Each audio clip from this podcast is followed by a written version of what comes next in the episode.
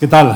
Muy buenas tardes. Bueno, por decir algo, por decir buenas tardes, ¿eh? porque la que está cayendo, nunca mejor dicho, les queremos agradecer mucho su presencia aquí hoy especialmente, porque es verdad que el tiempo no acompaña, pero la ocasión merece la pena, ya lo creo, porque hoy tenemos la oportunidad de conversar, de hablar con un intelectual, con un creador, con el que nos ha dejado lo mejor de sí mismo en los escenarios, nos ha transmitido su fuerza, su pasión y su mirada acerca de la vida. José Luis Gómez es actor, director de teatro, académico, director de teatro de la Abadía. Muy buenas tardes. Buenas tardes, Antonio. Buenas tardes, muchas gracias. gracias por estar aquí. Gracias. Eh, no sé cómo se siente un actor sobre un escenario, como estamos nosotros, sin un papel que representar. Eso es, es duro. Sobre todo, yo digo siempre que, y ese es un tema bonito, eh, que los actores eh, trabajamos con la palabra prestada. A veces uno mm, eh, olvida que es una palabra cedida, prestada, y cuando no tiene la palabra prestada, pues a veces se siente uno desnudo. Mm, en algún momento, luego quizás en el, al hilo de la conversación lo pueda citar, hay algún momento en, mi vida de actor que eh, que la palabra prestada, en el que la palabra prestada desapareció y fue un momento de inmenso vértigo y de una cierta iluminación, pero quizás más tarde. Me siento inseguro, curiosamente, inseguro, sí. José Luis, ¿y cómo cohabitan tantas vidas en, una, en, la propia, en la vida propia? Porque al final te has enfrentado a tantos personajes, has vivido tantas vidas de ficción, que no sé cómo cohabitan entre ellas, cómo se relacionan. Uh, yo creo que el, trabajo de un actor, a la larga, no al principio, porque cuando uno, cuando uno decide ser actor por las razones que sean, eh, los motivos son todavía muy difusos, inciertos. Eh, en, el discurso que me tocó hacer eh, la Complutense con motivo del honoris causa, yo citaba que que cuando era un niño, un niño de nueve años, pues en una fiesta de Navidad me incitaron a recitar unos poemas y entonces recité con diez cañones por banda. Bueno, y curiosamente aquello eh, estaba sentado, eh, subido a una mesa del comedor, estaban mis hermanos, mis padres tenían una pequeña pensión, algún cliente, eh, mis padres, y cuando yo sentí que la atención estaba fijada en mí y que había, se establecía una comunicación distinta a la comunicación de una conversación, de una intensidad con palabras muy elegidas, como las de un poeta, sentí un vértigo, un vértigo muy grande y también un poder muy intenso, una sensación de poder que manejaba esa comunicación. Eso se me quedó. Se me quedó y se adormeció, volvió un ascua ahí en latencia y que solo reapareció muchísimos años después como un fuego, ¿no? cuando hubo algún viento propicio que avivó aquella ascua. Em, pero eso todavía no era la cosa.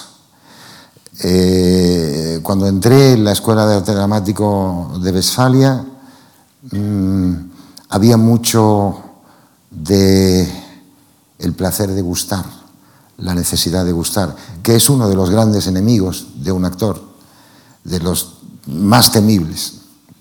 Mm.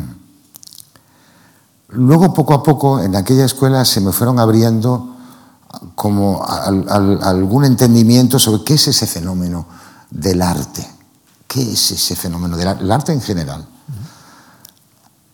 la manifestación artística en general. Y luego, ¿cuál es el fenómeno? Ahí también empezaron a aparecer eh, atisbos de cuál es la esencia del, hecho del teatro. Entonces yo, al cabo de los años, cuando, digamos, la necesidad el, urgente de gustar no era tan imperiosa, y sí la necesidad de conocer a fondo el oficio, de entrar en la entraña, empezar a preguntarse por qué eh, perdón, empezar a preguntarse por qué uno asume un oficio tal, tal oficio. El hecho es que determinados papeles, determinados roles, algunos grandes que son vidas muy excepcionales, todos los grandes papeles son vidas excepcionales. Segismundo es una, Hamlet son vidas excepcionales, yo que sé, Arturo Uy es una vida excepcional, eh, Edipo es totalmente excepcional. Resulta que uno asume un sufrimiento emblemático, el del personaje. Tiene que hacer lo suyo. Tiene que hacer lo suyo para poder transmitirlo. Si no lo hace suyo, no lo puede transmitir. Entonces, a veces esto es muy trabajoso, eh, muy difícil de asir. Los personajes, por otra parte, los, personajes del teatro no existen, son fantasmas son fantasmas a la búsqueda de un cuerpo, de alguien que los incorpore, les preste el cuerpo. Cuando les presta el cuerpo, el cuerpo sufre. El cuerpo no es simplemente la carcasa física, el cuerpo tiene unos centros de energía, tiene unas partes, una parte que piensa, una parte que siente, una parte motriz, y esto se siente inmediatamente afectado. ¿Por qué asume uno eso? El oficio es muy antiguo, muy antiguo. Y eso tiene, aunque en la vida ordinaria uno no ejerza ese oficio con esta conciencia, porque no lo hace, la cosa está ahí. El oficio tiene algo de sacrificial, de volver sagrado, sin duda. Asumes esa peripecia muchas veces terrorífica, terrorífica, no se puede uno escapar. Es decir, el dolor de la pérdida, el dolor de la traición, no se puede citar, ilustrar. Hay una parte que o es asumido o no se transmite. Bien. Otra cosa es cómo se asume, pero no es el caso ahora. Eh, eso al mismo tiempo que lo hace sacrificial, arroja muchas miradas sobre uno mismo. En ese momento también el trabajo del actor a lo largo de los años se convierte en un modesto, atención, no, me, tomen por pretencioso, eh, pero sí un modesto instrumento de conocimiento de sí, con lo cual estamos en uno de los grandes temas que le conciernen al ser humano, que es el tema de conocerse. Tema nada fácil, como bien sabemos, y que no termina nunca. Eh, entonces, ¿cómo se siente uno después de tantos personajes? Profundamente enriquecido. Mm, posiblemente la conciencia de esos destinos la acompaña uno mm, a lo largo de la vida, como compañías, ya no están en el cuerpo, ya vuelven a ser fantasmas, pero siguen ahí en la conciencia es un gran enriquecimiento. Por otra parte, lo de ser actor, lo de la vocación, la llamada, es, es una cosa que está bien, que es una explicación de por qué uno hace eso. Yo me encontré con algo de un eh, colega maravilloso eh, eh, que decía, no, la vocación no es tal si no se torna en el curso de los años una elección persistente una elección persistente, reiterada. Entonces, eso. ¿Y en tu caso, cuándo supiste que querías ser actor? Lo supe cuando, cuando hubo aquella, aquel encuentro con ese fenómeno de energía de comunicación.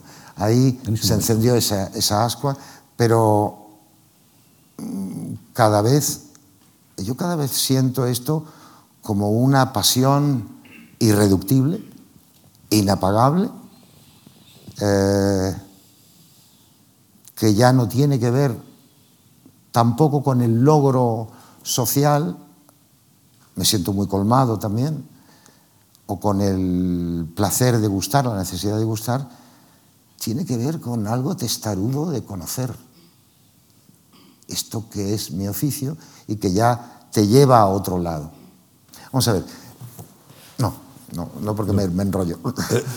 No, pero yo, creo que hay algo que defiendo y es,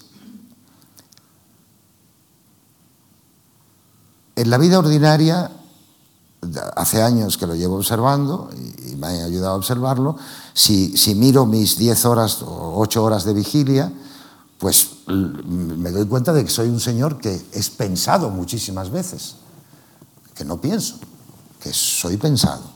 Me vienen una cantidad continuamente, como a todo el mundo. Eh, lo que se manifiesta te atrae la atención, eh, la mente de mono que salta de rama en rama es una realidad. Eh, y, y, de pronto la vida transcurre en grandes partes de esa vigilia con un gran automatismo. Es lo que yo siento, o, al menos a mí me ocurre. Creo que no me ocurre a mí solo, pero eh, creo que es lo que ocurre generalmente. Bien, el hecho de la representación, representar, como bien sabemos, es palabra fantástica, hacer presente algo con palabras o con gestos que la imaginación retiene. Hacer presente. Hacer presente requiere una atención que no es la atención de la vigilia normal. Es una atención que es posible porque está contingentada por la duración de la representación. Ahí son dos horas. O si no estás todo el tiempo en escena, hay obras terribles que estás dos horas sin salir por ejemplo, que es, pueden ser un infierno luminoso, final de partida de Beckett, es un absoluto infierno, aunque sea luminoso, porque uno sale es lleno de estupor de eso. Pero lo que se necesita es una atención doble, hacia afuera, hacia el otro todo lo que Él me provoca, todo lo que Él, atento a todo lo que Él dice, a todo lo que me provoca, y una atención intensísima a mi interior para que pueda responder realmente desde donde debo responder. Es una atención dual que se ancla en el cuerpo. Es una atención compleja. Se, se empieza a vislumbrar cuando el actor ya ha pasado ha perdido la gracia de la juventud. Eh, el maestro Seami, que es un gran maestro japonés del 17, el, gran teórico del no, hablaba de las tres flores y esa sería la, la última flor. Cuando la atención puede establecerse doble, atención, conciencia del propio cuerpo total, conciencia de la energía que tiene uno total y atención continua al otro. Entonces se produce, se está representando, volviendo a hacer presente, y se produce esa cosa milagrosa que se llama la presencia. En fin, para aquí. Pero, es, la esencia, es la esencia del oficio, lo que nos estás relatando. Sí. Quería preguntarte, ¿qué te queda de tu infancia en, en Huelva? Sensación de pérdida, paisajes, afectos, vida difícil, enriquecedora, el mar, los padres. Los padres, ¿cómo te marcaron? ¿Cómo te influyeron, José Luis? Mucho. A todos nos marcan, a mí también, los míos, claro. Indelebles, imborrables. ¿Cómo se tomó tu padre saber que quería ser actor? Mi padre era un hombre sencillo, gran trabajador, amante de sus hijos, irregular en el humor, valiente, constante en su trabajo, colérico, liberal. ¿Y tu madre? Severa, dulce, discreta, muy discreta, prudente, austera, amantísima. La relación de, de, una persona con sus padres, también con sus hijos. Déjame que, que convoque aquí a, a, la nieta, a la nieta de tus padres, porque una persona muy especial para ti, tu tu hija Clara, que tiene 12 años, ha querido estar esta tarde con nosotros. Vamos a verlo. Eh, papá, ¿por qué no me compras una BlackBerry? Y la segunda, que si crees que deberías esforzarte más por lo que haces. ¿Cómo vienen las generaciones nuevas? ¿Cómo? Reivindicativas. ¿Por qué? Si me tengo que esforzar más. Si crees que tienes que esforzarte más en lo que haces. Y lo de la BlackBerry, que debe ser un asunto particular. Bueno, lo de la BlackBerry seguramente es una herencia de mi madre, porque era una, una persona tan austera que incluso teniendo a veces mm, posibilidades para otorgarnos más de lo que nos otorgaba, mantenía las cosas en, un, límites muy prudentes, como para, mm, quizás por haber vivido, no en su propia carne, en tiempos de mucha carencia en este país, eh, y eran tiempos de carencia, los tiempos de mi infancia eran tiempos de carencia, aunque la familia no los sufrió, por lo menos tanto como la mayoría de, de la población. Entonces, eh, era una mujer muy austera. Entonces, yo a veces, no sé, inconscientemente trato de imitarla y yo le digo a Clara que más allá de un móvil, una BlackBerry no es necesario. No es absolutamente necesario. Entonces, trato de luchar con ello. Sin es, éxito, es veo. complicado, es complicado. Y en cuanto a lo de esforzarse, pues tenemos muchas conversaciones. Yo siempre, bueno, trato de hablar con ella sobre, de, sobre el tema y el, el, caso es que yo soy un, un, un, perezoso nato. Yo soy un perezoso nato que entabló tempranamente una lucha tremenda contra la pereza. Pero en realidad soy un perezoso nato. En realidad lo que me gustaría es, lo que dice mi tierra, echarme y mirar las estrellas, vamos, es lo que me gustaría. Pero no. Sí he emprendido una lucha contra mi pereza y creo, y es lo que trato también de, de comunicarle a Clara, eh, que ella tiene que agotar las posibilidades de, de, hacerse a sí misma y que eso requiere un poco de trabajo. Y eso es, el hacerse a sí mismo, pues es, requiere un poco de trabajo. Bueno, eh, tampoco la cogoto con esto, pero bueno, es lo que, lo que he intentado transmitirle. Entiendo lo que digo. Una lucha contra la pereza que realmente es muy exitosa porque has hecho muchísimas obras, teatro, cine, has escrito, has dirigido. Eh, bueno, hubo una etapa de tu vida que es crucial, que es tu, tu permanencia en el Instituto de Arte Dramático de Westfalia. Uh -huh. Ahí digamos que, que es eh, un, un, periodo que te marca muchísimo, ¿no? Sí. Alemania, el ambiente cultural de Alemania y ese Instituto de Arte Dramático. Era un sitio estupendo. En, el, en aquel momento era la, la, mejor escuela de arte dramático, estoy hablando del año 59, y yo eh, supe de ella porque en un momento estaba haciendo un stage de un, una permanencia eh, de hostelería en un gran teatro, de un, un gran hotel de Frankfurt, que se llama el Frankfurter Hof, todavía hoy un hotel excelente. Y eh, estuve un tiempo en la cocina, como siempre se hacía, estás en la cocina, luego bien pasas por administración y luego pasé por recepción. Una de las finalidades era perfeccionar. Hablaba un poco de alemán, ya había aprendido un poco estando en España, pero lo tenía que perfeccionar.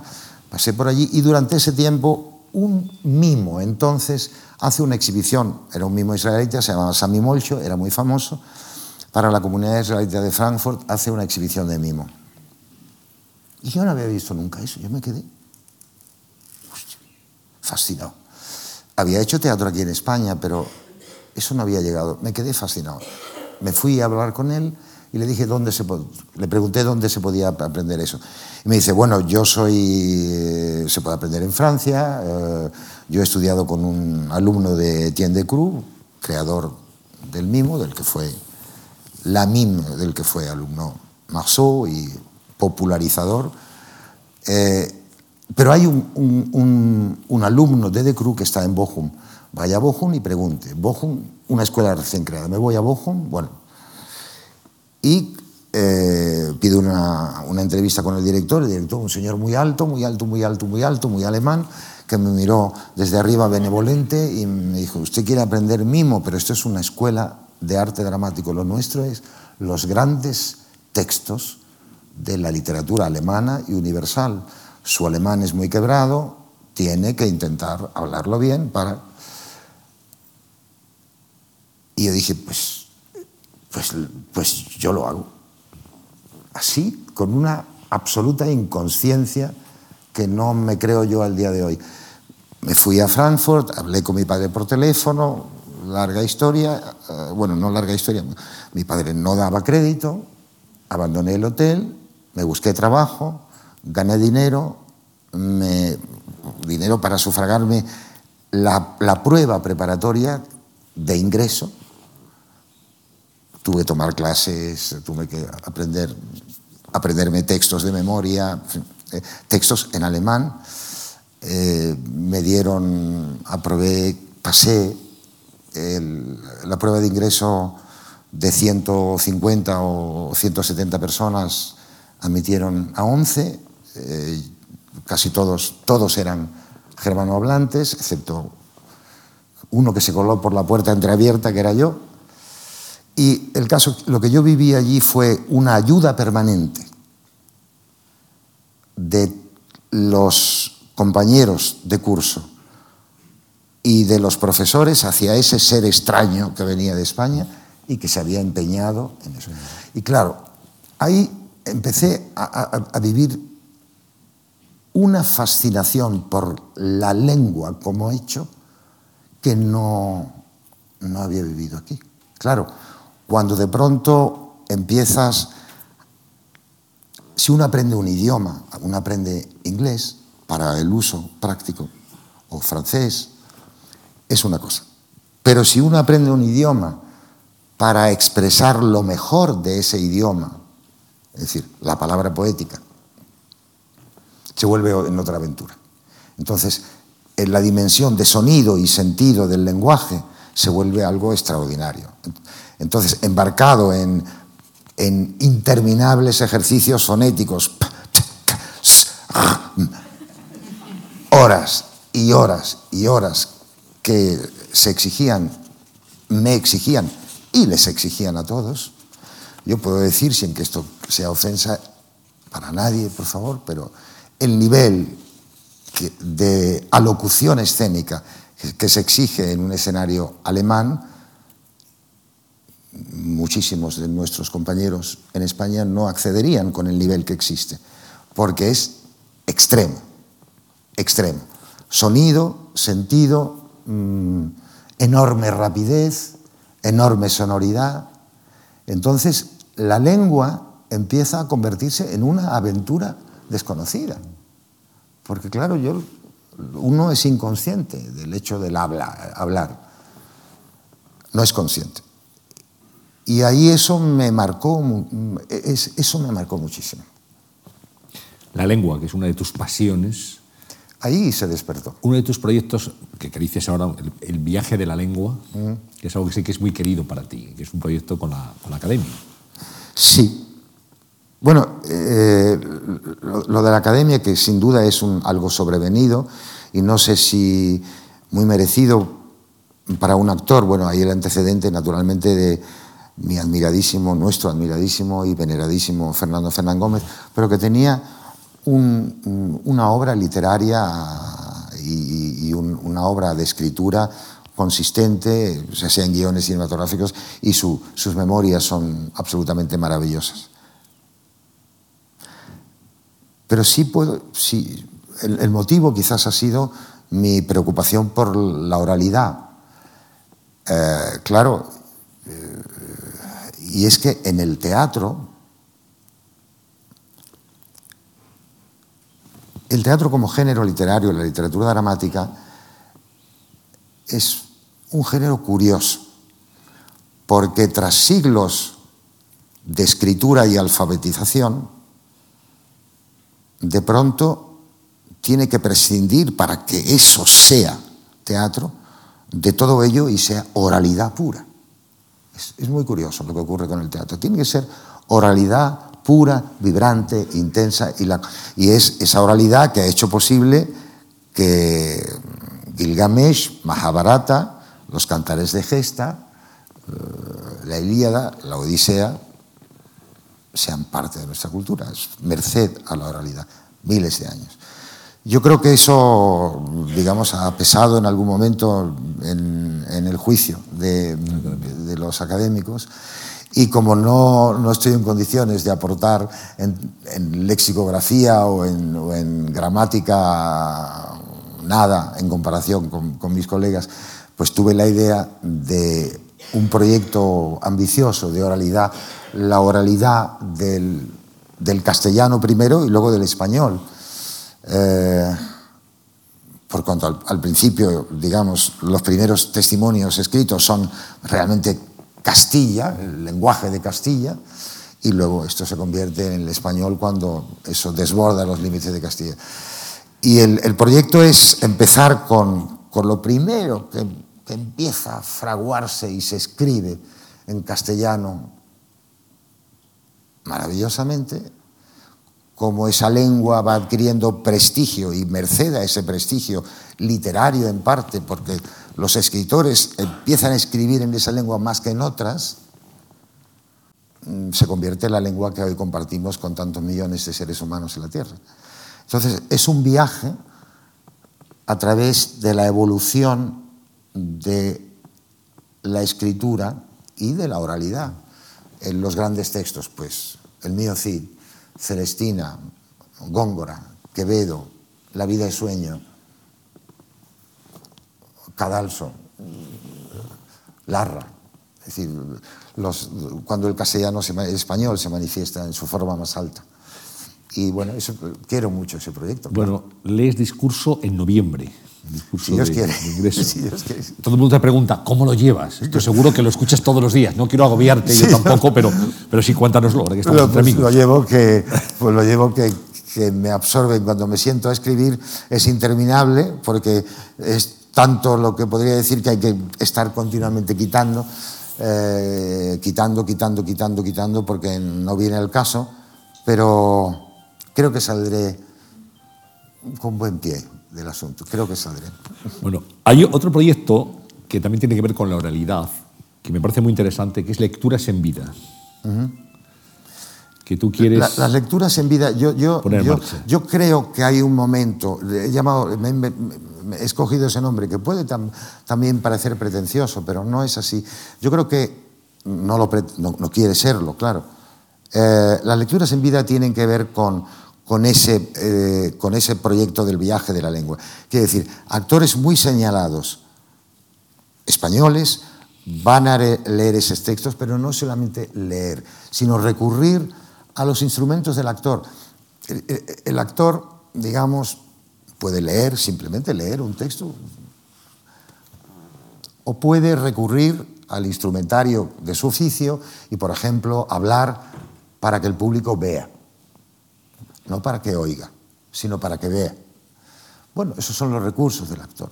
Eh, del oficio viejo, del oficio antiguo, eh, es un oficio simbólico, por eso también antes lo de, lo de sacrificial, porque es un oficio simbólico, es, es absolutamente tiene una función simbólica, culturalmente.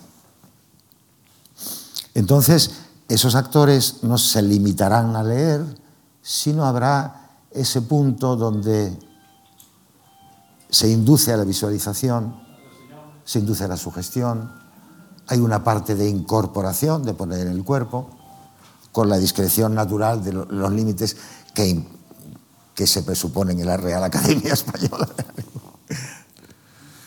Es un proyecto muy, muy bonito, muy interesante. Claro, yo digo, ¿cómo será en la voz de José Luis Gómez? ¿Por qué no nos trasladas al campo di Fiore? Te lo pedimos y nos, haces, nos llevas allí. Bueno, eh, pues eso de leer en vida, ¿no? Pero sentado es muy difícil de leer en vida. Pero bien, Puedes ponerte de pie si quieres. ¿eh? Sí, no, pero voy a presentado, pero está bien. Voy a leer, beber un poco de agua. Sí, te pongo agua. Gracias. Bueno, voy a leer un, al hilo, porque también al director de esta casa, pero antes yo tengo un, esta persona, un hombre excepcional, extraordinario, sobre todo una conciencia, portador de una conciencia excepcional del siglo XX, eh, Czeslaw Miłosz, eh, premio Nobel del 80, un grandísimo poeta polaco que vivió eh, los momentos más trágicos de la historia europea. Eh, vivió la invasión, vivió el holocausto, el gueto, la invasión nazi, el levantamiento de Varsovia, el, el dominio comunista en su país, fue funcionario del régimen, agregado cultural en embajadas occidentales y se exilió finalmente y terminó su vida como catedrático de eslavas en la Universidad de Berkeley.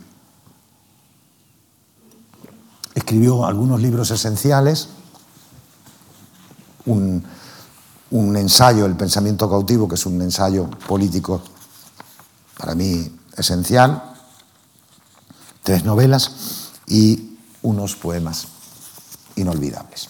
Este poema se llama Campo di Fiori. Campo di Fiori.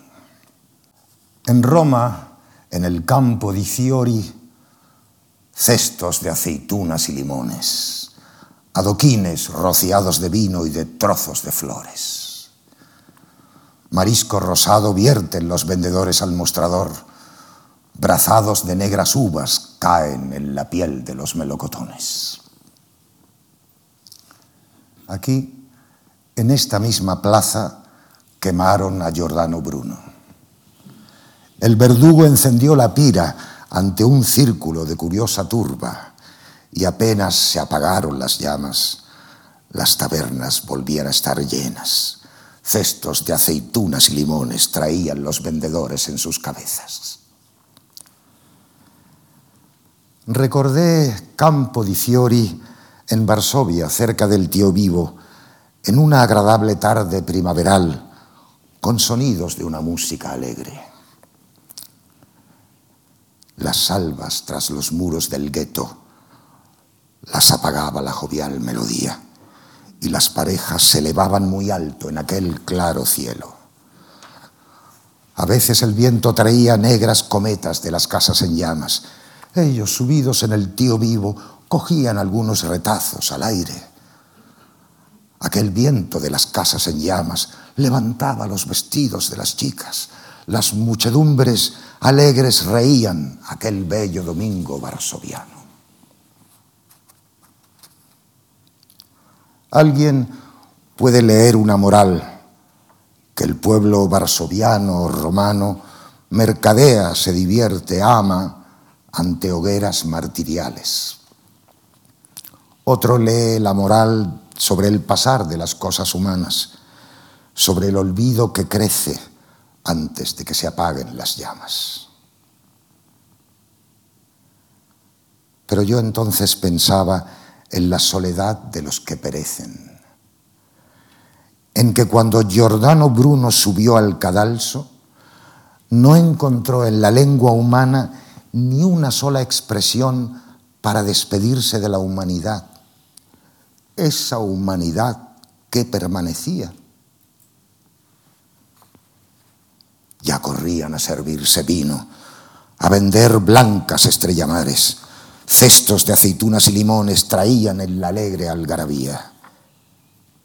Y él ya estaba lejos, como si hubieran pasado los siglos, aunque ellos esperaron un instante a que se elevara en las llamas y para los que perecieron solitarios, olvidados ya del mundo, nuestra lengua de vino extraña como la lengua de un planeta antiguo,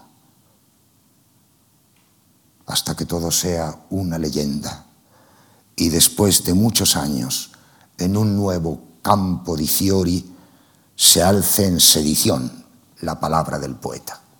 Varsovia, Pascua, 1943.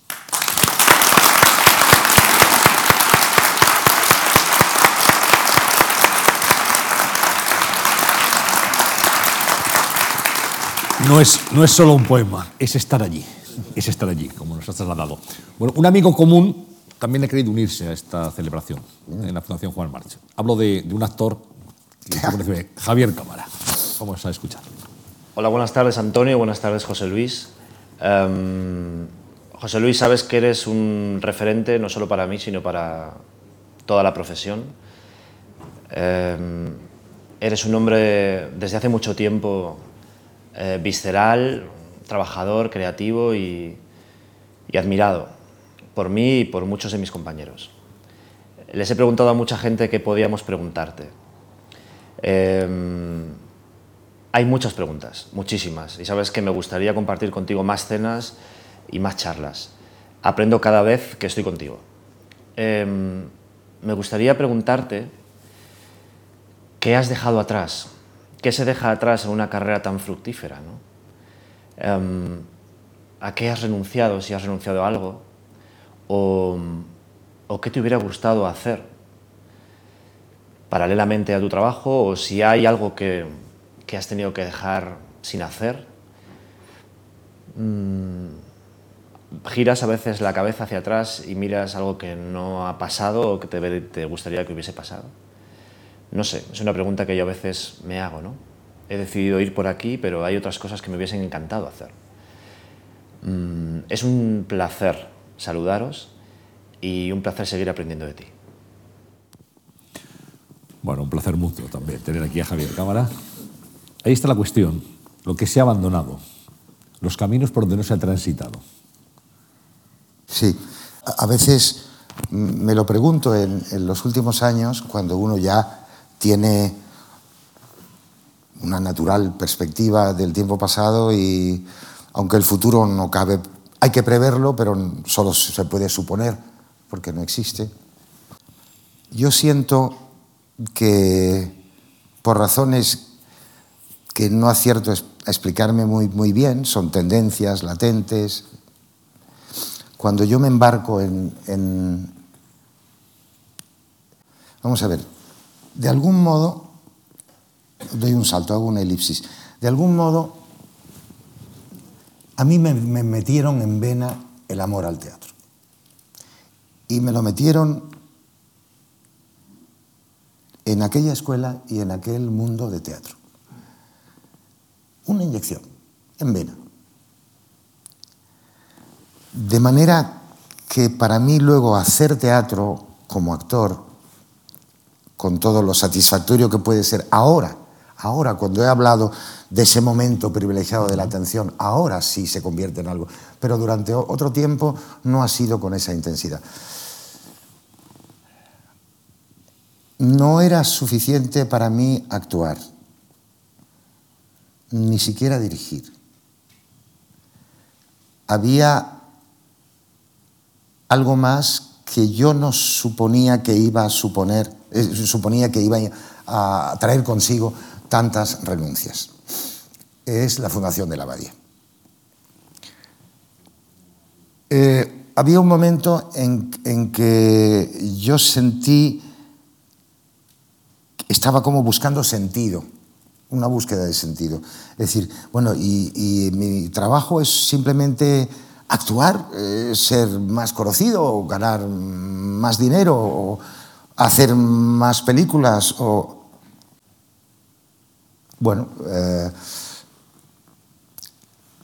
evidentemente que acepté ser director del, Teatro María Guerre, del Centro Dramático Nacional y después del Español, eh, porque quería contribuir al desarrollo del teatro en mi país.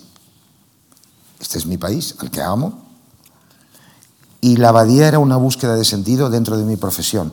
Eso llevó, trajo consigo que un montón de los papeles que yo hubiera debido interpretar, no los he interpretado, porque la gestión devora, porque la abadía no tenía los medios, no tiene los medios para hacer lías y, grandes espectáculos, ha habido una renuncia que, eh, y luego también eh, el teatro, estoy en, en, el año 75, recibo el premio en Cannes, en, hago dos o tres películas más en los años siguientes, eh, me voy en el 78 a, a Estados Unidos a estudiar, porque no me termino de gustar cuando me veo en la pantalla, me llevo un año estudiando y cuando estoy, no, me llevo ocho meses. ¿Con Lee Strasberg? Con Strasberg. Y fue muy bonito porque me llama Adolfo Marsilla que me dice, ¿por qué no vienes a inaugurar el Centro Dramático Nacional, a hacer el, el primer espectáculo? Y me quedaban cuatro meses de beca de Fulbright. Y, y fui a hablar con Lee y Lee me dijo, me escuchó muy atentamente y le dije, estoy en el dilema porque me, noto que estoy creciendo, que estoy aprendiendo mucho sobre todo estoy enriqueciendo lo que yo había aprendido en otro sitio, en Alemania, y me dijo de manera palmaria, un actor cuando tiene trabajo, un hombre de teatro cuando tiene trabajo, trabaja, y cuando no tiene trabajo, estudia. Así que ahora que tienes trabajo, vete y trabaja. Y entonces me vine eso. Eso significó que eh, al, año siguiente eh, Adolfo dimitió, eh, nos, llamaron como directores al Centro Dramático Nacional, dimitimos a los dos años, pero me llaman en el Teatro Español y la, digamos, lo que renuncia continua al cine, continua, porque era imposible de conciliar el cine con, con esas tareas en aquel momento. Entonces era como salpicado una película, aparte de que siempre he sido un pijo aparte, siempre he buscado muy bien, en fin, eh, lo que me gustaba hacer. Y, y, sí, esas han sido las renuncias, pero al mismo tiempo ha habido un enriquecimiento extraordinario. Sí. Nunca, nunca se ha hablado así en profundidad sobre la creación de la abadía. Es la primera vez que te escucho hablar de por qué, cuál era tu dilema vital y el por qué la necesidad de crear el teatro de la abadía. Eso fue una búsqueda de sentido. Yo, yo siento, dicho con el mayor respeto, porque soy, me siento solidario con mi profesión y asumo lo que nuestros mayores decían de nosotros, cómicos. Lo que pasa es que la palabra cómico conlleva. Es, es, es ambivalente, ¿no? Por es muy, una es muy bonita esa palabra. ¿Perdón? Es muy bonita. Es muy bonita, pero atención, la, la sociedad a veces la emite de una manera muy ambivalente, muy ambigua, a veces es como con un toque, con un toque de desprecio, y nuestra profesión sabe de eso mucho en las propias carnes y hay en el uso reivindicado de los actores de llamarse cómico hay algo de orgullo y algo de reivindicación consciente o no de su función simbólica. Eh, entonces, la palabra cómicos viene de, designar a una profesión azarosa, menesterosa, en cierto sentido también. Porque, atención, la fama, los actores, los cómicos, la gente de teatro están en una cuerda floja, bailando en una cuerda que, atada en dos polos, la fama y la fame. El hambre y la fama. La fama y la fama. Casi suenan igual. ¿Cómo? Casi suenan igual, pero no son lo mismo. Entonces, eh, me, siento identificado con mucho sin haber vivido la, condición menesterosa, por, fortuna. Eh, yo, sí quería contribuir a, que hubiera mejor teatro en mi país.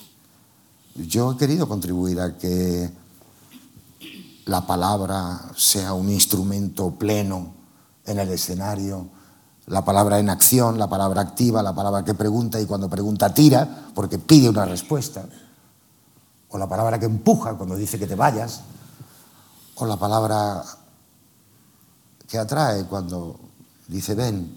¿no? Al final, José Luis, todo está en las palabras. Está todo, en las palabras. Todo está en el texto, todo está en los libros. Yo quería pedirte que nos leyeras un texto acerca de los libros. Ay, sí, por favor. Un texto sobre los libros. Eh, claro, los libros se han vuelto insustituibles en una sociedad. Sin embargo, ah, voy a decir una cosa sobre los libros. Sí, claro. Porque me está asediando eso, como, pero experiencialmente. Noto una necesidad ah, acuciante de recluirme, leer y escribir. Y creo que hay, es peligroso porque hay algo que no puede sustituir el escribir y el leer, y es el contacto vivo, la experiencia viva de persona a persona, la experiencia de lo que se vive, lo vivido y lo vívido. Mm, y a veces uno se recluye en los libros, se refugia.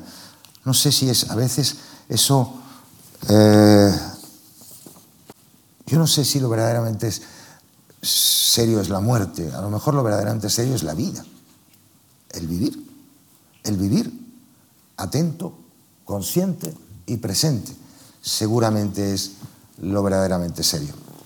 Pero Miwos dice aquí una cosa extraordinaria, pero los libros, pero los libros seguirán en los estantes, seres auténticos que aparecieron una vez frescos, todavía húmedos, como castañas brillantes bajo el árbol en otoño, y empezaron a vivir tocados, acariciados, a pesar del resplandor en el horizonte, de castillos saltando por los aires, de las tribus en marcha, de los planetas en movimiento. Somos, dijeron, incluso cuando les arrancaban las hojas o cuando la llama ardiente lamía las letras mucho más duraderos que nosotros, cuyo calor frágil se enfría junto con la memoria, se disipa, desaparece. Me imagino la tierra cuando yo ya no esté y no pasará nada, ninguna pérdida.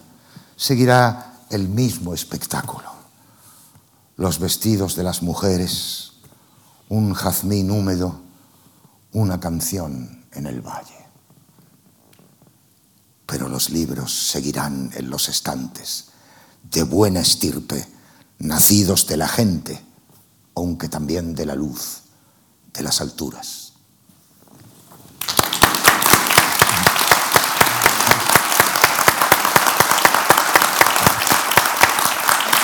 Bueno, vaya, vaya regalo que nos está haciendo esta tarde José Luis Gómez con estas lecturas. ¿eh? Somos unos privilegiados. Ahora quiero que, que, escuches a un intelectual mm. de enorme talla, Emilio Lledó, don Emilio Lledó, que como tú se formó en Alemania, él en filosofía, tú decidiste estar allí, y él ha querido estar también esta tarde. Mm, bueno, siempre me ha impresionado mm, la obra de, de un actor y en un caso como el de José Luis Gómez, por quien siento tanta admiración y afecto, pues eh, él mismo en, su, en sus representaciones me ha hecho pensar en qué es el lenguaje, qué tiene que decir el lenguaje más allá de indicar el mundo. Entonces recordaba un texto clásico de la filosofía y que es, en el fondo, la pregunta que quiero hacer a José Luis de cómo se manifiestan en el lenguaje los afectos, las pasiones, los deseos, todo aquello que no es indicar el mundo. El lenguaje es obviamente una comunicación, eh, una relación con el otro al que hablamos. Pero eh, al mismo tiempo esa comunicación puede ser algo mm, neutro, técnico, decir el mundo, decir las cosas, o algo en el que se manifiesten los afectos, las pasiones, aquello que produce, eh, según otro texto clásico, una catarsis. Entonces, a mí me ha sorprendido siempre esa capacidad que tiene el gran actor de decir el mundo, de decir el mundo y sobre todo de decir los sentimientos que inundan las palabras y que inundan por consiguiente a los espectadores. Yo recuerdo hace muchos años en Alemania que fui a ver una obra de Brecht, eh, que era El buen hombre de Sessuan, y creo que es la primera vez que entendí eh, qué es eso de la catarsis, de la purificación que produce el lenguaje dicho por aquel que sabe sentirlo. Entonces, eh, seguramente eh, José Luis sabe muy bien que es esa catarsis que produce cuando estamos admirando, asombrados, lo que Él nos dice, lo que Él nos expresa, lo que Él nos comunica. La catarsis. en la expresión de, de los afectos a través de la lengua. La expresión de los afectos, de la emoción. Eh, una de las razones por las que decidí irme a Estados Unidos mmm, fue porque todo lo que yo había recibido, que era extraordinario, a través de mi formación en Alemania y parcialmente en, en Francia, con Lecoq, con Jacques Lecoq, físico, trabajo físico, eh, yo notaba que tenía difícil acceso a las emociones. El acceso voluntario, el actor tiene que tener un acceso voluntario a las emociones. Pero atención, en el trabajo con un texto, un actor, un texto que ya en su concepción, en su escritura, está por el actor, por el, perdón, por el autor, eh, eh, por, la relación entre las palabras, incluso por la elección de las palabras, se deduce que eso está lleno de afectividad, digamos, de emoción. Bueno, los cómicos y el teatro siempre ha tenido la facultad de colorear, ¿no? Se puede colorear, se puede con la voz, se puede, se puede hacer mucho, se puede dar la impresión de afectividad o de emoción. La emoción surge de otra manera. La emoción no se puede buscar. Si se busca es muy elusiva. Eh, pero una vez que uno ha encontrado el acceso a los mecanismos emocionales en el trabajo del actor, las emociones son relativamente accesibles. ¿Cómo? Antes que apelar a una emoción, es una sensación.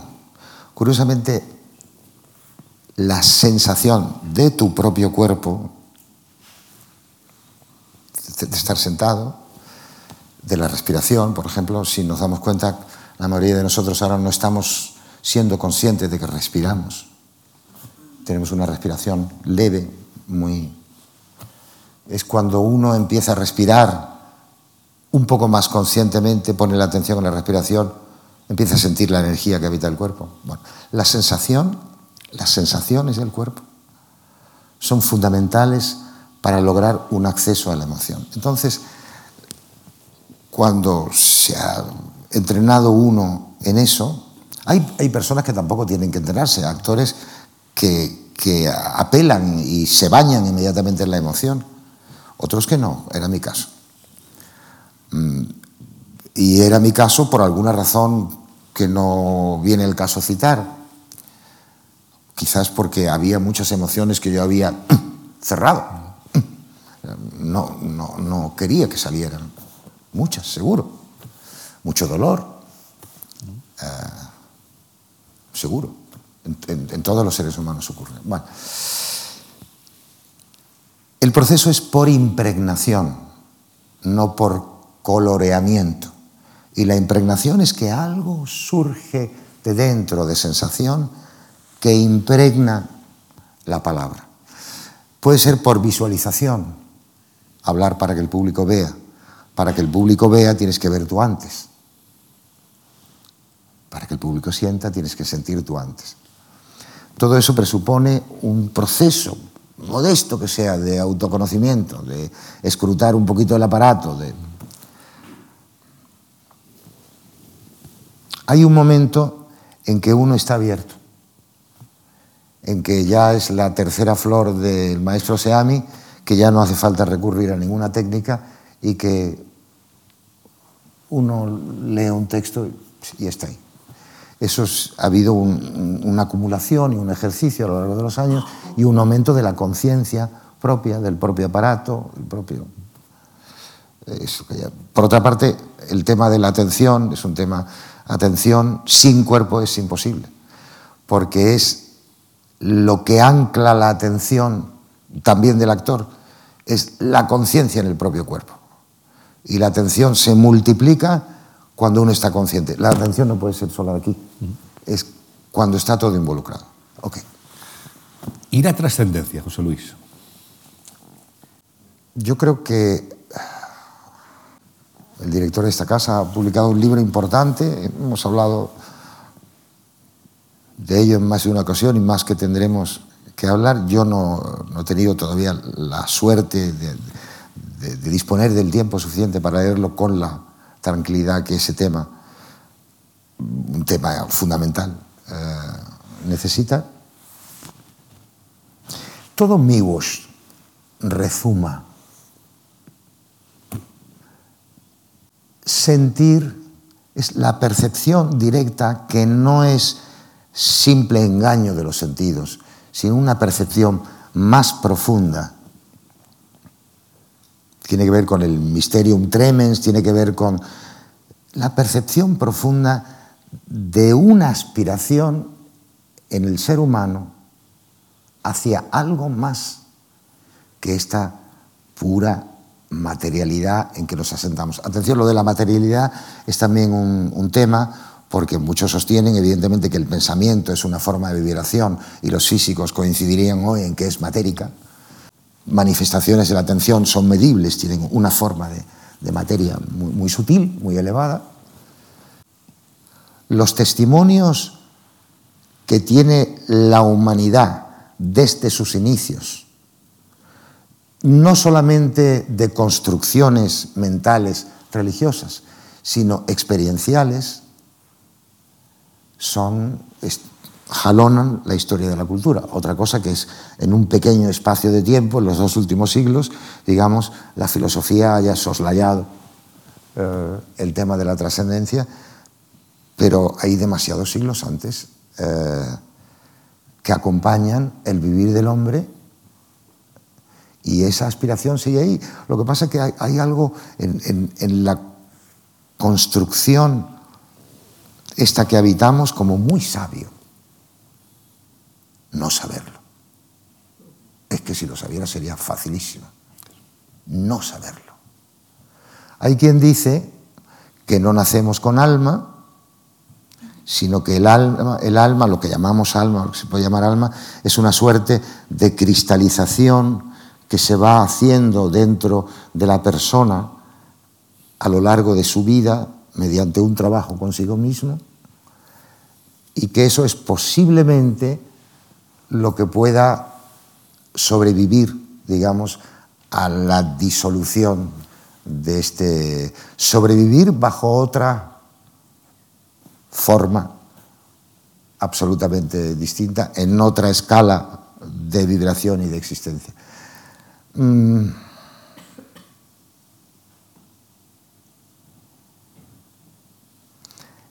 el pensar sobre eso y el posible encuentro con atisbos de eso es una de las pocas cosas que merece la pena. Tenemos un texto también sobre la trascendencia. Tenemos aquí un texto maravilloso de Migos. Sentido. Cuando muera, veré el forro del mundo. La otra cara, tras el pájaro, la montaña y la puesta del sol el significado verdadero que reclama ser descifrado. Lo que no encajaba acabará encajando. Lo que era incomprensible será comprensible. ¿Y si no existe ningún forro del mundo? ¿Y si el tordo en la rama no es ningún signo, solo un tordo en la rama? ¿Y si el día y la noche se suceden sin parar mientes en el sentido y no hay nada en la tierra excepto esta tierra. Si fuese así, quedaría, sin embargo, una palabra despertada por unos efímeros labios y que corre, corre, mensajero incansable en los campos interestelares, en el torbellino galáctico, una palabra que protesta apela, grita.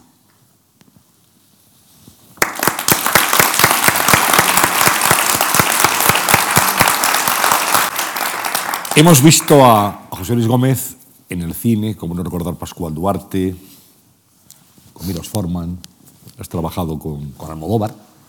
No sé qué tal la experiencia, ahora que hoy estrena Pedro su, su nueva película. Pues no la he visto todavía, pero se dicen muchas cosas de Pedro Almodóvar, mi experiencia, bueno, muchas cosas buenas, la mayoría buenas, pero a veces que es un director difícil o muy exigente. Desde luego, como yo tengo también fama de ser un director exigente cuando dirijo Os teatro. entendéis bien.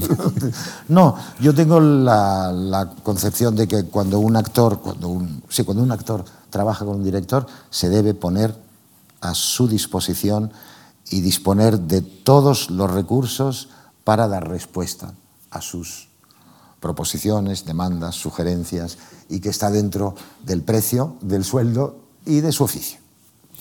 Pues te hemos visto en el cine, te hemos visto en el teatro. Yo recuerdo, siendo un joven estudiante, verte haciendo Arturo Uí. Y ahí descubrí a José Luis Gómez. Y a partir de ahí hemos visto muchísimas obras tuyas. Estábamos pensando en la Fundación qué, qué fragmento poníamos. No, hay tantos. Vamos a poner uno de informe para una academia del año 2006, Teatro de la Abadía. José Luis Gómez en escena. Cuando en Hamburgo me entregaron al primer domador, reconocí pronto las dos posibilidades que tenía ante mí, el zoológico o el teatro de variedades. No vacilé, me dije, pon toda tu energía para entrar en variedades. Esa es la salida. El zoológico no es más que otra nueva jaula. Si entras en él, estás perdido. Y aprendí, señores míos. Ay, sí, se aprende cuando no hay más remedio. Se aprende cuando se busca una salida. Se aprende sin descanso. Se vigila uno a sí mismo con el látigo, castigándose a la menor resistencia. La naturaleza simiesca saltó con fuerza fuera de mí y se alejó dando vueltas, de tal modo que mi primer domador casi se volvió mono y tuvo que dejar las lecciones para ingresar en un manicomio. Afortunadamente, pronto salió de allí. Sí, pero después consumí muchos maestros, incluso varios a la vez, cuando ya estuve más seguro de mí mismo, de mis aptitudes, cuando el público se interesó por mis progresos, cuando el futuro comenzó a sonreírme, yo mismo elegí mis profesores, los hice sentar en cinco habitaciones sucesivas y aprendí con todos al mismo tiempo, saltando sin interrupción de una estancia a la otra. ¡Qué progresos! ¡Qué irrupción de los rayos del saber en el cerebro que despierta!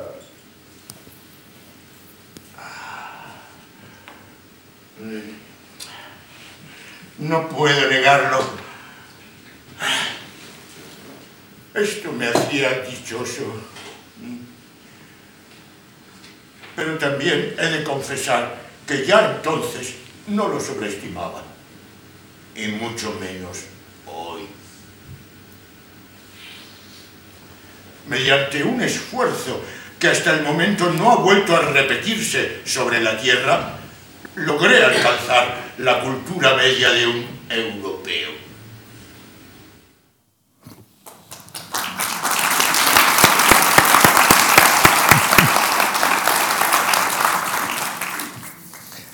Meterse en la piel de un simio complicado, ¿eh? Sí, esta es una versión que, que hice el- para la abadía en los últimos años, que era como una reflexión sobre el camino pasado. Y realmente ya, mm, eh, digamos, eh, no usaba la, la máscara del mono. Y mi gestualidad pues era mm, menor, que, en fin, no, en fin, estaba muy hominizado, pero también era una especie de, de pensar sobre, sobre, sobre el camino, de, también sobre el camino de- de- del actor, tenía que ver con las dos cosas. Tú has sido un actor, José Luis, querido, reconocido, premiado, multipremiado. Tú sí que has sido profeta en tu profesión y sí que has recibido, eh, digamos, el, el calor del público. El calor también de, de las personas que han tenido en una ocasión que discernir un premio y han dicho, bueno, José Luis Gómez. Yo quiero ahora ponerte las imágenes de un acto eh, que para ti también sé que es muy, muy querido y muy sensible, y es cuando el rector de la Universidad Complutense de Madrid, Carlos Brazosa, te impone el doctorado honoris causa. Y ese momento es, bueno, simboliza todos los premios, todos los reconocimientos que con justicia han jalonado tu trayectoria profesional y vital. Era este momento. Gracias. Gracias. Por el claustro de la Universidad Complutense, a propuesta de la Facultad de Filología y en testimonio del reconocimiento de vuestros relevantes méritos científicos, habéis sido nombrado doctor honoris causa. En virtud de la autoridad que me está conferida, os entrego dicho título. Os impongo como símbolo el birrete laureado, antiquísimo y venerado, y venerado distintivo del magisterio. Llevadlo sobre vuestra cabeza como la corona de vuestros estudios y merecimientos. Recibid el libro de la ciencia, que os cumple enseñar, difundir y adelantar, y que sea para vos significación y aviso de que, por grande que vuestro ingenio fuere, debéis rendir acatamiento y veneración a la doctrina de vuestros maestros y predecesores. Recibid el anillo que la antigüedad entregaba en esta venerada ceremonia como emblema del privilegio de firmar y sellar los dictámenes, consultas y censuras de vuestra ciencia y profesión, así como los guantes blancos, símbolo de la pureza que deben conservar vuestras manos, uno y otro signos también de la distinción de vuestra categoría. Porque os habéis incorporado a esta universidad, recibid ahora, en nombre de su claustro, un abrazo de fraternidad de los que se honran y congratulan de ser vuestros hermanos y compañeros.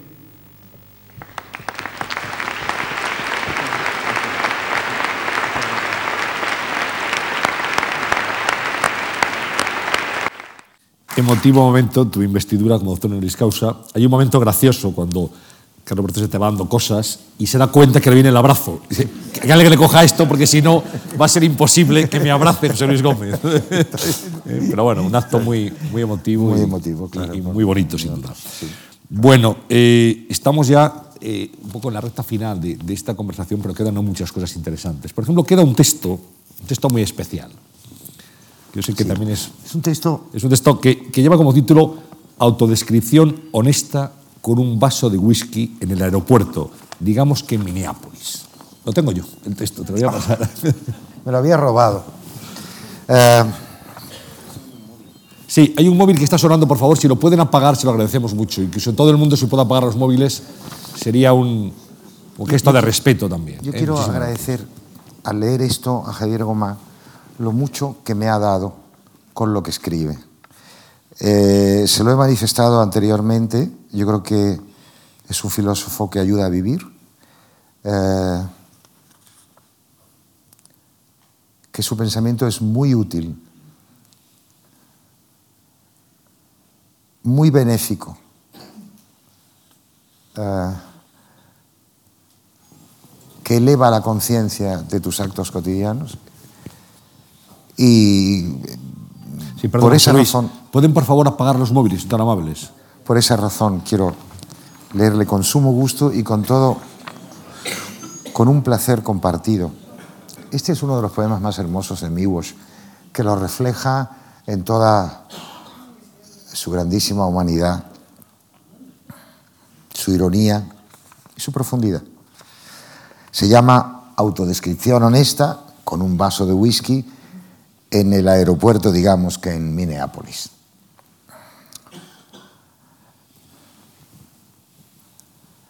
Mis oídos se pierden en las conversaciones. Mis ojos se apagan, pero siguen siendo insaciables. Veo sus piernas con minifaldas, con pantalones o con sinuosas telas. Las miro una a una por separado. Miro sus muslos y sus nalgas, absorto, meciéndome en sueños pornográficos.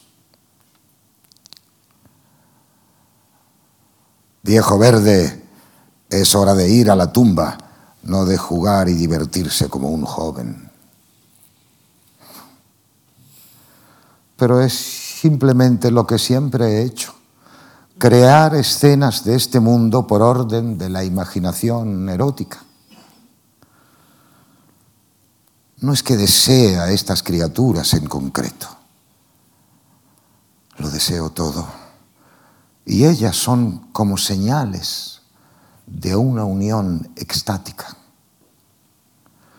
No tengo la culpa de que hayamos sido moldeados de esta manera, mitad contemplación desinteresada y mitad apetito.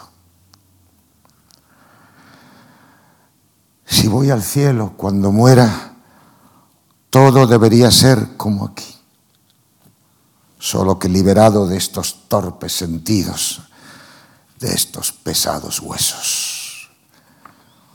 Convertido tan solo en una mirada, seguiré absorbiendo las proporciones del cuerpo humano, el color de los lirios. Una calle parisina en junio al alba, toda esta incomprensible abundancia, la incomprensible abundancia de las cosas visibles.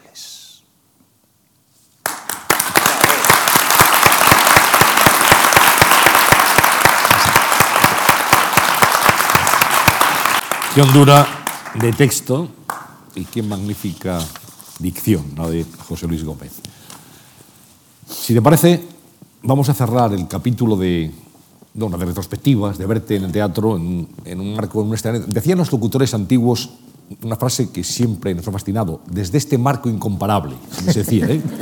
Siempre todo era un marco incomparable, recuerdan ustedes, ¿no? Sí, Pues desde el marco incomparable, este sí, de Almagro, Sí. próspero, José Luis Gómez. ¿Qué más puedes querer?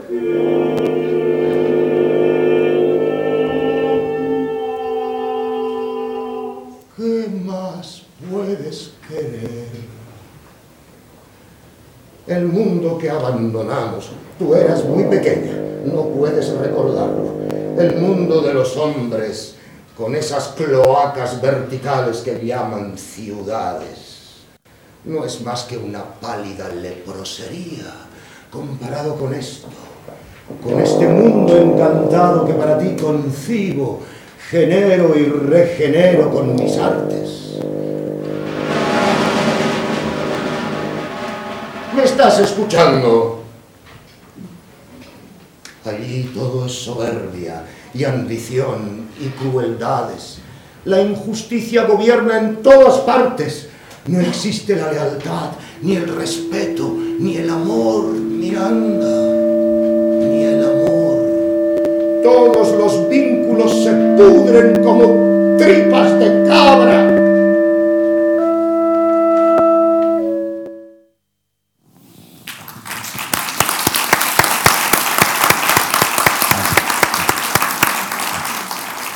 Difícil, ¿no? Muy difícil. Era un- una ópera contemporánea de, de Aracil, creo. Bueno, llegados a este punto, cada mes a nuestros invitados les pedimos una reflexión. Entendemos que desde su atalaya, desde su ámbito, pueden tener propuestas, visiones que contribuyen a mejorar esta sociedad. Y, y nos gusta siempre plantearles esa cuestión. Tres propuestas que puedan mejorar la sociedad. Tres focos sobre los que habría que actuar, a tu juicio. Es la única pregunta que les, que les decimos antes a los invitados, para que se la tengan preparada de casa. Las demás se las encuentran aquí. Pero no sé cuál ha sido tu reflexión estos días acerca de, de esas tres cuestiones que te... Le he preguntado, fíjate, he preguntado a muchas personas, mm, mi compañera, a personas que me rodeaban, y, y hay, hay muchas, pro- eh, todos sentimos que hay suficientes deficiencias en la realidad inmediata, política, económica, como para apuntar a posibles soluciones que puedan aliviar la dificultad, el sufrimiento, el dolor. Yo, yo siento que, que es imposible que el, el indivi- eh, que- que el individuo eh, propuestas para mejorar el mundo por parte de, un, de, un, de una persona, de un individuo, mmm, son deseos voluntariosos. Pero hay algunas cosas concretas que sí creo que se pueden hacer para mejorar el mundo.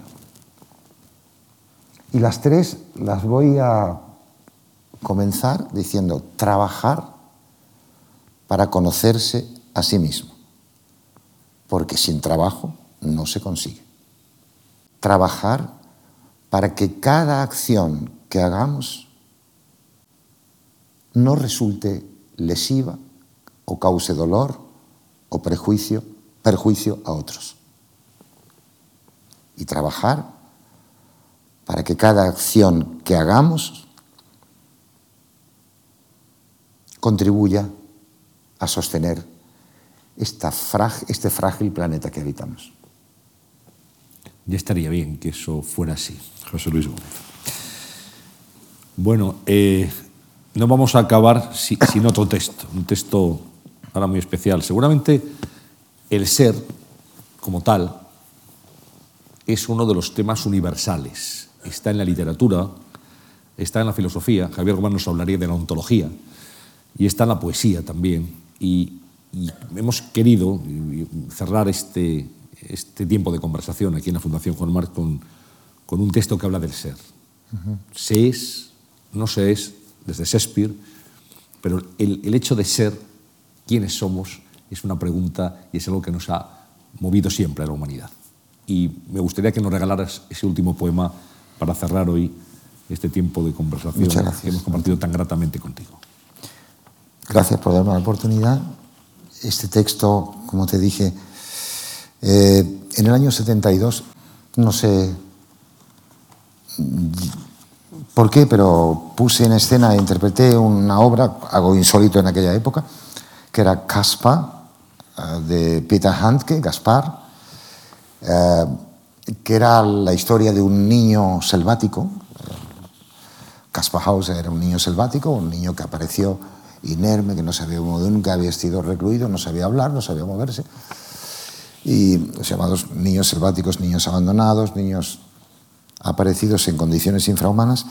Y Handke escribió una obra sobre el lenguaje, sobre el aprendizaje, el aprendizaje del habla, de hablar. Es una obra que es un perro verde de dentro de la literatura dramática y era muy raro que aquella obra tuviera éxito, pero lo tuvo y grande, causó, fue un, uno de los momentos recordables de mi vida. Es un poema muy difícil, fantástico eh, para mí. Cuando soy, era, cuando era, soy. Si soy, seré, si seré, era. Aunque era, seré, aunque seré, soy.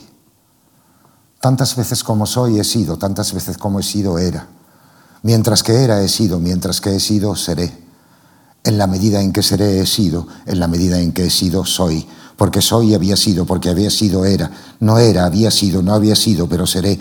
Como seré, había sido, como había sido, he sido. Antes de que he sido, había sido, antes de que había sido, soy. Soy, de modo que habré sido. Habré sido de modo que era. Era en tanto que habré sido, habré sido en tanto que seré. Seré mientras que habré sido, habré sido mientras que he sido. He sido porque habré sido, habré sido porque había sido, había sido porque habré sido, habré sido porque soy. Soy el que soy. Soy el que soy. Soy el que soy. ¿Por qué vuelan esos gusanos tan negros a mi alrededor?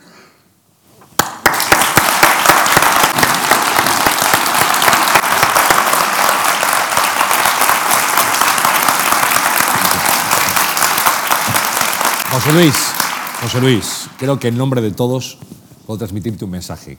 Gracias por ser el que eres. Buenas noches.